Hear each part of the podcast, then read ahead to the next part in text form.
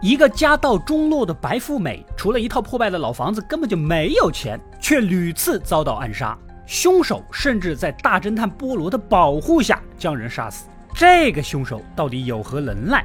波洛面临了从业以来最大挑战，他能找到凶手吗？本期为大家带来悬疑女王阿加莎·克里斯蒂原著小说改编的你绝对猜不到结局系列作品《大侦探波洛之悬崖山庄奇案》。故事开始，我们的大侦探波洛和他的好朋友黑斯廷斯上校来到一个海滨小镇度假。这个镇子也不大，在唯一的度假酒店偶遇到了我们的女主尼克·巴克利。只见他开朗的笑容、深邃的眼神、颜值高、性格好，还很善良，将不小心摔倒在地的波洛扶到椅子上。一聊这才知道啊，悬崖边那栋独特的山庄竟然就是他的。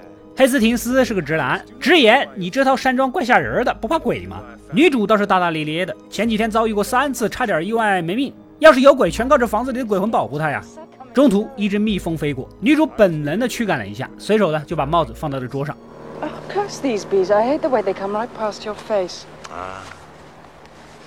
也没当回事儿，就跟他的追求者一位退役的皇家海军司令官一起去跟朋友 happy 去了。然而，一旁的波洛却发现了不对劲，帽子上的洞啊，看似有点大，这可不是蜜蜂能搞出来的。一番搜寻，在桌子下竟然捡到了一颗弹头，显然刚才有人朝女主开了一枪。Yes, indeed. Did you do that? Hastings, did you notice the way Mademoiselle Nick flinched as a bee flew past? A bee in the bonnet, a hole in the hat. A bee couldn't make a hole like this. But a bullet could, my friend. A bullet like this. 结合他之前说的三次意外，波洛怀疑可能是有人想要暗杀他，这激起了他的保护欲和兴趣。于是呢，借着还帽子的名义，两人又来到了悬崖山庄，再次见到了女主，也就认识了他的几个好朋友。其中一个呢是做美术馆生意、喜欢汽车的卷毛土豪哥。一个是婚姻名存实亡、享受单身生活的好闺蜜，以及本地有个开医院的叔叔，跟女主关系暧昧、一直想追求女主的那个海军司令官。由于山庄年久失修，客房没法住，他们仨都住在度假酒店，没事呢就来这里 happy。几个人关系很铁，甚至于每个人都有一块一模一样的手表。黑斯廷斯是个好奇宝宝，想要仔细的瞅一瞅，被敏感的司令官给拒绝了。Don't touch, old boy. 你小子是不是也太不给面子了啊？好歹人家也是上校啊，一块表都不给看。而波洛单独拉女主到一旁啊，把自己的发现就如实告知了。简而言之啊，你现在非常的危险，被人盯上了，你要小心啊。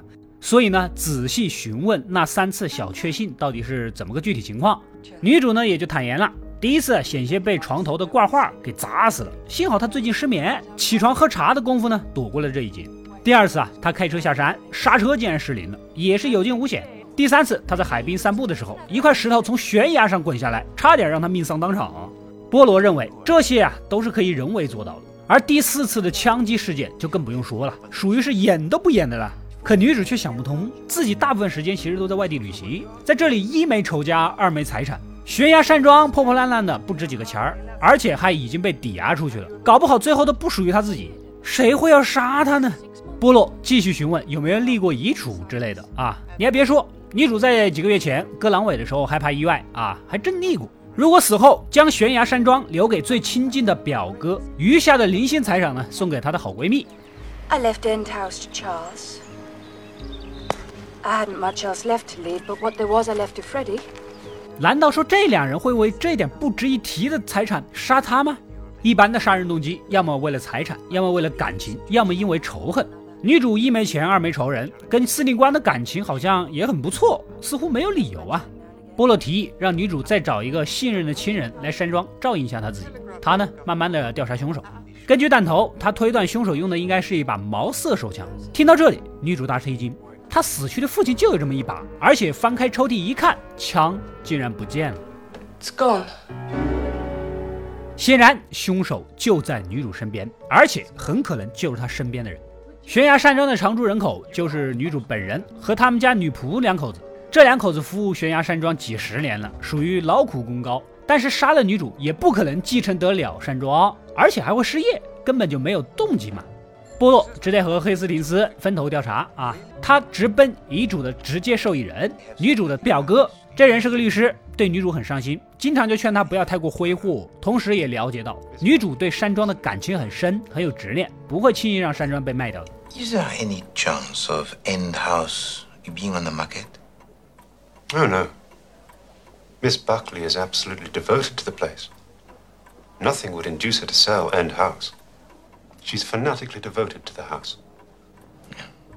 晚上，酒店举办舞会啊，女主跟司令官跳着舞，好像一点儿也没把白天的事儿放在心上。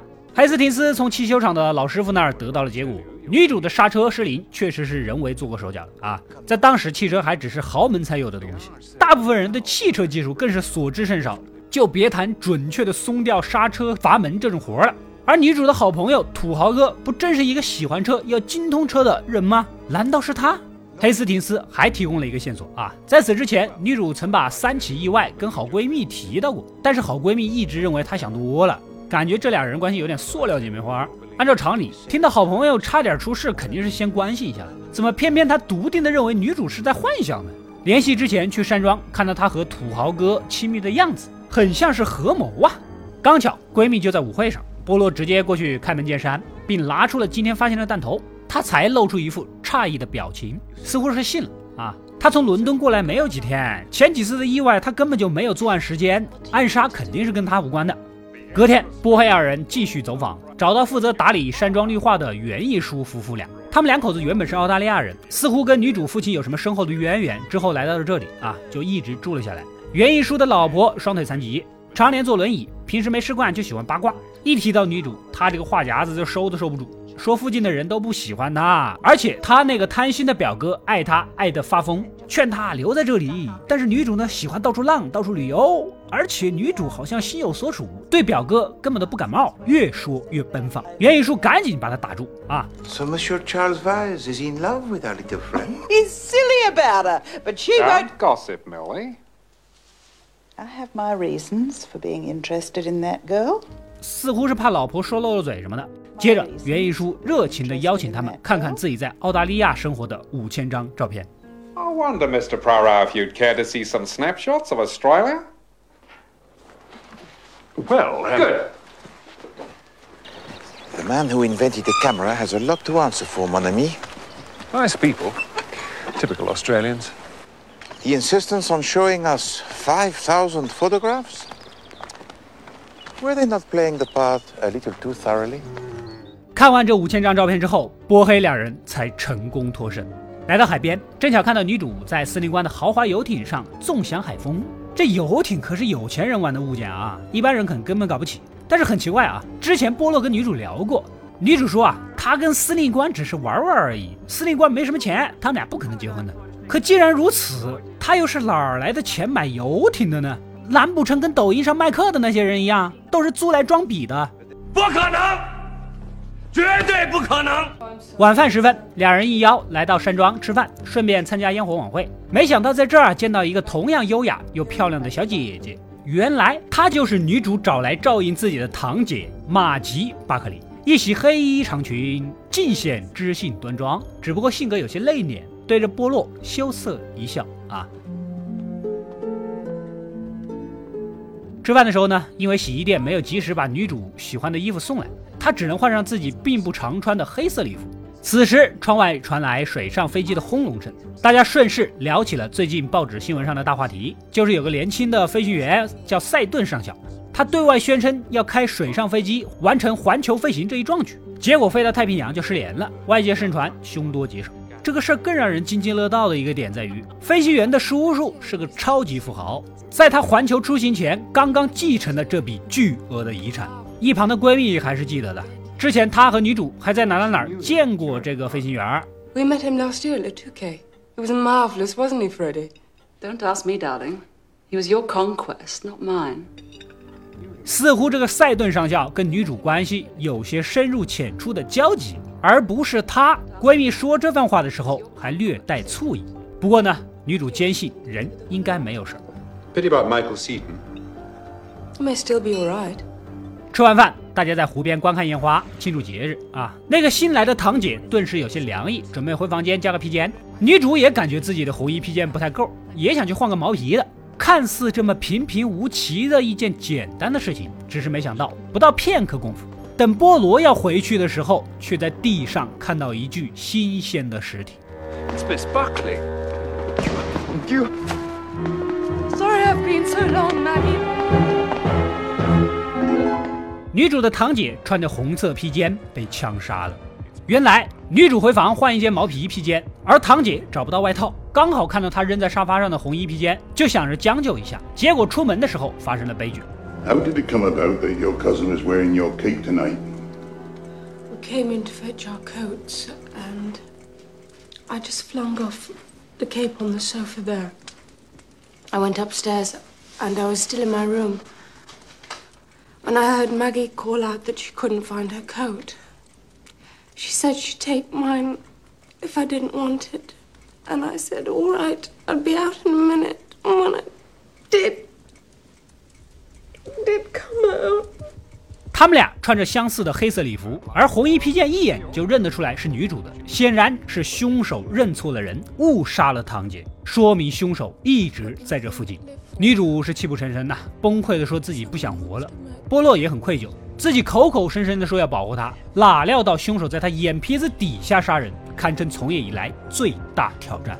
为了保护女主的安全，连夜安排她住进疗养院，禁止任何人看望和接触，直到她查出真凶。当晚，新闻上也传来了广播，那个环球飞行的赛顿上校的飞机残骸已经被渔民找到了，死肯定是死了。第二天一早，波洛就急切地把黑斯廷斯叫醒，他突然意识到了一个大问题：女主这样一个乐观的人，怎么会失眠的？而且她从来不穿黑色裙子，偏偏昨天又穿了。难道她这样一个大小姐没有别的衣服能穿了吗？最后，女主还说自己不想活了，确实是她把堂姐叫过来陪她，人死了，她应该愧疚和自责，也不至于说是生无可恋吧。Well, it was a natural thing to say after that awful shock. No, no, no, no, no, no, no, mon ami. It was not a natural thing to say.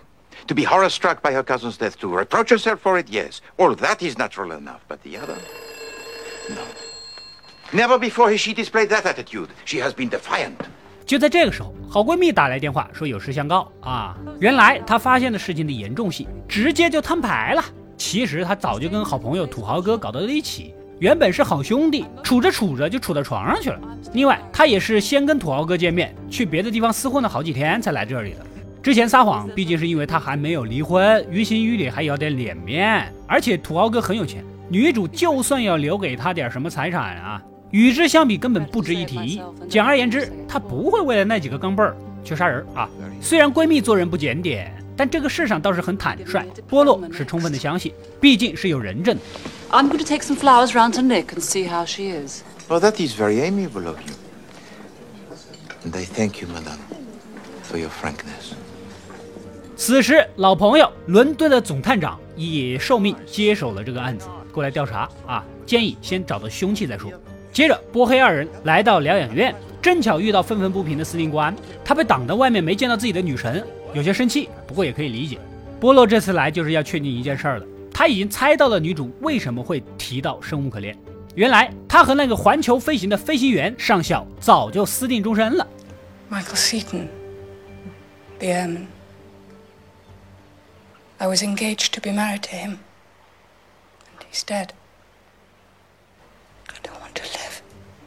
怪不得前面会失眠呢啊！直到死亡的噩耗传来，他才彻底的崩溃，说出生无可恋这样的话来啊！他们这段关系保密的原因就在于，飞行员的所有开支都是他叔叔资助的，叔叔并不希望他因为女人而荒废事业，所以两人只能把这个事儿先瞒着。竟然真相大白了，波洛更加坚持要看看女主的遗嘱了，因为女主本身是没钱的，但飞行员的叔叔死了，遗产给了飞行员，飞行员死了，遗产肯定会给他这个未婚妻，也就是女主。女主一死，那么遗嘱上最大的受益人绝对就是凶手。不过他是个随手喜欢乱放东西的人，只能让波洛在山庄的我书房卧室自己随便找了。当然了，表哥和司令官一直都深深的爱着女主，如果知道她早就偷偷的订了婚，由爱生恨杀人，也不能排除，是吧？两人赶紧回到山庄找遗嘱，无意间从女仆的口中得知山庄有一个暗格，但是那是他小时候见到过一次，这都几十年了，早就不记得了。接着，在女主的书房和卧室分别找到了跟好闺蜜以及情郎飞行员的通信，发现了一个惊天大秘密啊！原来好闺蜜一直在吸食某种让人兴奋的非法粉末。Feeling rather doomy today. You were wise not to touch that stuff. Don't ever start, sweetie. It's so damned hard to give up. I'm writing the boyfriend to hurry up the supply. What hell it all is. Love Freddie. Dated last February. She takes cocaine, of course. 这么一看，好闺蜜杀人的嫌疑也不能排除。毕竟毒狗为了毒资，什么事情都做得出来。而飞行员写给女主的信中提到了他准备环球旅行啊，也立了遗嘱，受益人就是他。而女主提及自己做阑尾手术，还听从园艺叔的意见，也立了遗嘱之类的啊，基本上就是情侣之间你在干嘛，我在干嘛那些事儿。这也印证了波洛的猜想。再次来到疗养院，询问他会不会把遗嘱放在隐藏暗格，可女主似乎根本就不知道山庄有暗格这件事儿。此时她突然想起来，让她立遗嘱的就是园艺叔，而且当时就委托园艺叔帮他把遗嘱邮寄给了律师表哥，肯定在表哥那里。说着准备写个授权信，随手呢想吃个葡萄，被波鲁一把拦住。No, What's the matter? you must eat nothing that comes from the outside, mademoiselle. Nothing. 就他目前的情况而言，最好外面人送来的东西都不要吃啊！波鲁赶紧拿着授权信去找表哥要遗嘱。然而让人不解的是，表哥却说自己从来没有收到遗嘱。My dear sir, no will has been entrusted to my keeping. She wrote it herself, I understand, on a sheet of plain paper and posted it to you. No. There is nothing more to be said. There must be some mistake. 显然，这其中有一个人必然在撒谎。波洛决定去问问园艺术。路上偶遇吃棒棒冰的探长，他也没闲着，调查到土豪哥所经营的美术馆早就已经负债累累了。他和好闺蜜有一腿，而好闺蜜又是个赌狗，两人为了搞钱要杀死女主，也动机充分呐，嫌疑也不能被排除啊。来到袁艺叔的家才知道，女主确实写了遗嘱，而且由他亲手寄出去，这就怪了呀。一个肯定写了，一个肯定寄了，一个肯定自己没有收到。你们是逼波洛查快递单号了是吧？可惜那个时代没有这个玩意儿。他们之间谁在撒谎呢？袁艺叔隐瞒遗嘱的事儿似乎对他没有好处，难道真的是表哥在背后搞鬼吗？下午，波洛到火车站接到自己的秘书莱蒙小姐。看过小说的人对他可能并不陌生，他就是波罗身边的得力干将，堪称波女郎，大侦探波罗系列的四巨头之一。另外三个就是波洛、黑斯廷斯上校以及詹姆斯探长。原来呀，波洛提前安排他去调查司令官那个开医院的叔叔，结果查到他开的几家是精神病院，而司令官每隔十天都会去找叔叔。I managed to chat to one of the nurses. She said, Your commander Challenger comes to the clinic at least once every 10 days. 你说你就算是亲爹，也不至于准准的每十天去看望一次吧？啊！此时收到消息，女主竟然被人下毒了，现在正在抢救，赶紧赶到疗养院，这才知道女主是吃了夹着毒品的巧克力，而且更可恶的是，巧克力是以波洛的名义送来的，就连留言都是模仿波洛的字迹，这才导致女主毫不怀疑的吃下去。波洛调查大大小小无数悬案，这个案子不仅在他眼皮底下杀人，在他的保护下毒人，还模仿他的字迹干成功了。这对他来说简直是奇耻大辱。幸运的是抢救的很成功，不幸的是病人没挺住。波洛的情绪十分失落，好在黑斯廷斯的调查也有了一个结果，确认了飞行员留下的遗嘱确实把巨额遗产留给了未婚妻巴克利小姐啊。Yes, Michael Seaton did send a will to him. He left everything to Miss Buckley. Millions and millions, apparently, because of his uncle dying just before. 一夜未眠，隔天波洛重整旗鼓继续调查。护士曾收到两盒巧克力，其中一盒是土豪哥开车送来的，另一盒是外卖小哥送来的，前后时间差距不大。等护士看到的时候，包装已经被女主给拆了，谁谁也分不清楚。Anyway, Miss Buckley unwrapped them both, and your card was in one of them, so she said that was all right, and I was to take the other one away. Who's the other one from? There wasn't a card. 赶紧去找到土豪哥询问，他的那份巧克力啊是闺蜜买的，他只是代为送来。波罗和总探长要赶紧去问闺蜜，闺蜜大呼冤枉，说巧克力是女主要她帮忙买的。Nick telephoned me yesterday and asked me to get her a two pound box of Fuller's chocolates. She asked you to get them. Yes. So I did.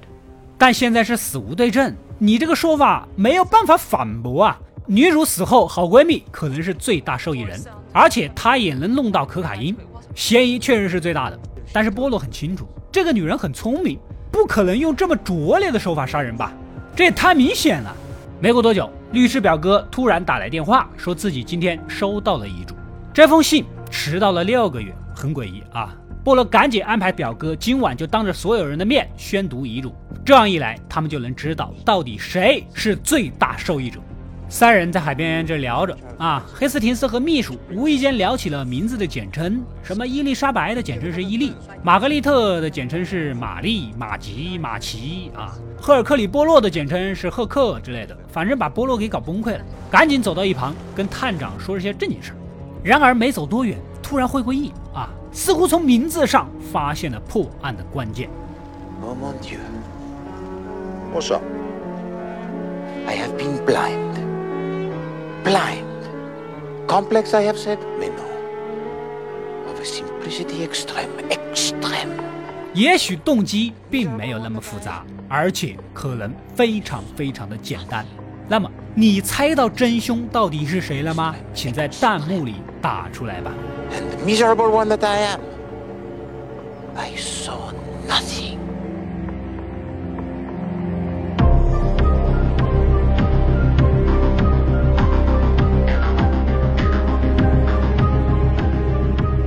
晚上，所有人都聚集在悬崖山庄。表哥严肃地宣读了女主的遗嘱，令在场所有人都大跌眼镜，因为受益人只有两个人。I leave everything of which I die possessed to Mildred Croft in grateful recognition of the services rendered by her to my father, Philip Buckley, which services nothing can ever repay. Signed, Magdala Buckley. 竟然将全部财产送给了袁义叔夫妻俩，感谢他们在澳大利亚对自己父亲的帮助。 袁一嫂还假模假样的掉了几滴眼泪，还准备把以前的事儿一一翻出来。大意就是他们对女主的父亲有大恩大德。It's true. Not that I ever meant to let on about it. Philip Buckley was out in Australia, if it hadn't been for me, well, I don't want to go into that. 但这个也太不符合情理了。就算再感恩，自己亲属一点儿没分到，不符合当时的主流啊。当然了，波洛是看破不说破，声称自己的秘书在通灵界相当牛逼。这样这样这样啊，咱们把女主的鬼魂招过来问一问，好不好？秘书是一脸懵逼呀、但是波洛这么说必然有他的道理，只能勉强答应。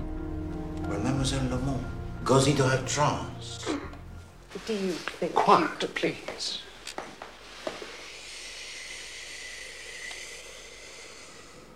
Is there anybody there? I think it's time we stop fooling about. Is there anybody there?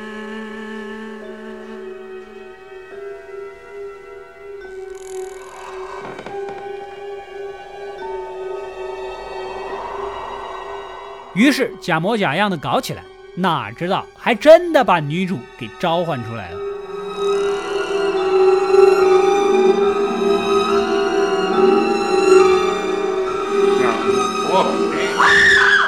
It's her! She's come back! And that's murdered all his moms! It's her!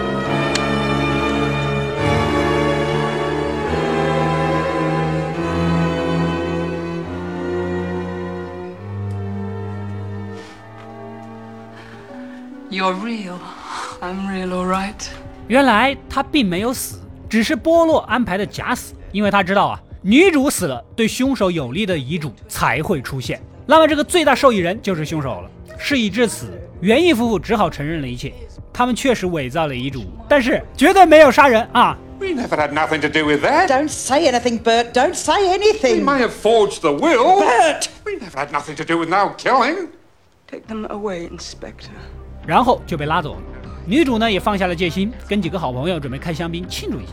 不过波洛浅浅的笑了一笑，这个案子还没有结束，现在的他才要开始真正的揭晓一切的真相。原来今晚他让探长悄悄地藏在悬崖山庄里。他亲眼看见有个人走进图书室，打开了一个暗格，从里面拿出了个什么东西，然后悄悄来到了房间的外间，把这个东西塞到了好闺蜜的外套里。They put the object they removed from behind the secret panel in the pocket of one of those coats hanging there.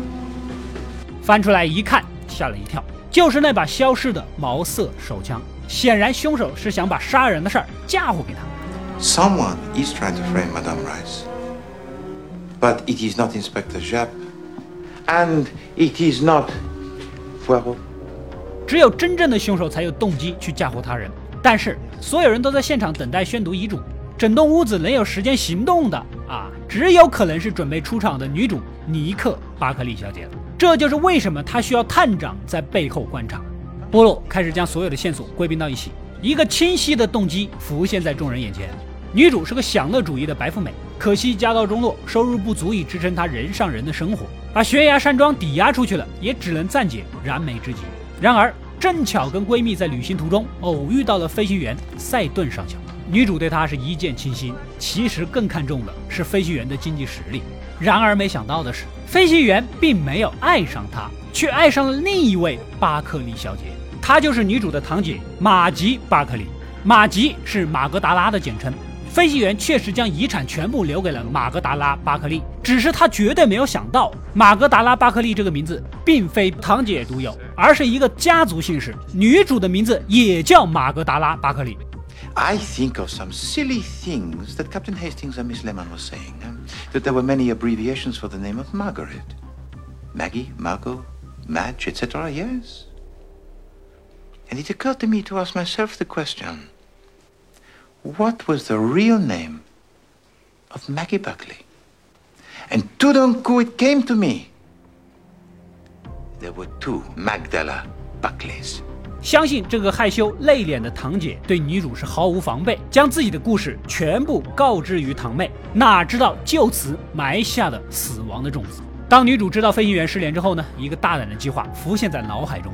她先是营造出有人要杀自己的假象，然后偷来飞行员写给堂姐的情书，将抬头是马吉的全部扔掉，只保留马格达拉·巴克利称呼的。坐实两人的订婚关系，所谓的立遗嘱以及找堂姐来照顾自己，只是他设的局，引导别人来提议，到时候自己再顺水推舟即可。只等飞行员的死讯一到，就动手除掉堂姐，这样他就成了飞行员遗嘱上的马格达拉，以其未婚妻的身份继承庞大的遗产，用来保全已经被抵押的悬崖山庄和自己挥霍无度的生活。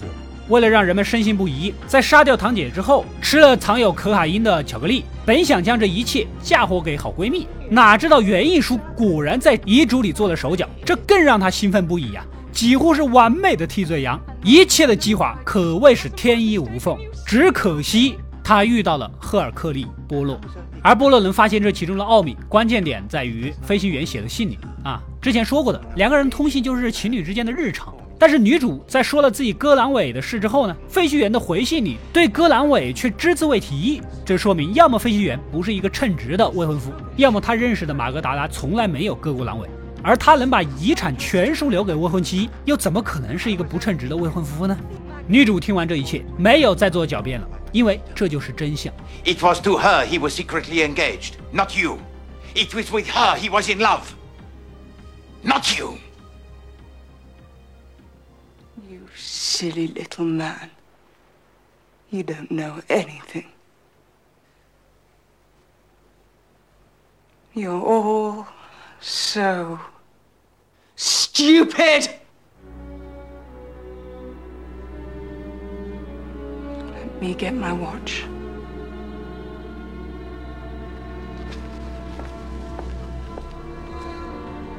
被带走之前，他要求拿上自己的手表，而波洛心里清楚，手表里藏着可卡因。他们几个是好朋友，也是赌友，这也是为什么司令官不让黑斯廷斯碰手表的原因了。波洛并未阻止，与其被绞死，也许服毒对他来说是一种更好的解脱方式。接着将目光对准了司令官，手表里的可卡因，结合他身价不菲的豪华游艇和豪车，还有他那个开疗养院的叔叔，不难得出。他的叔叔其实就是毒枭啊，司令官负责分销，所以才会定期去取货。